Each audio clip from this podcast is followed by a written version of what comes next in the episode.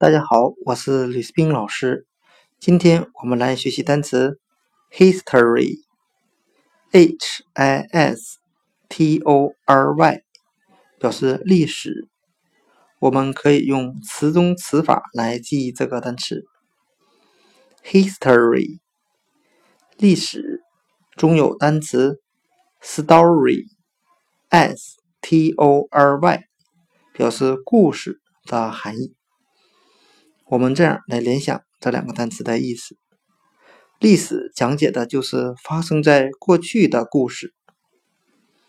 今天所学的单词 history，历史，我们就可以用里面的单词 story，故事来记忆。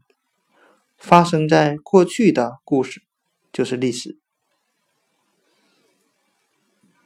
history。历史。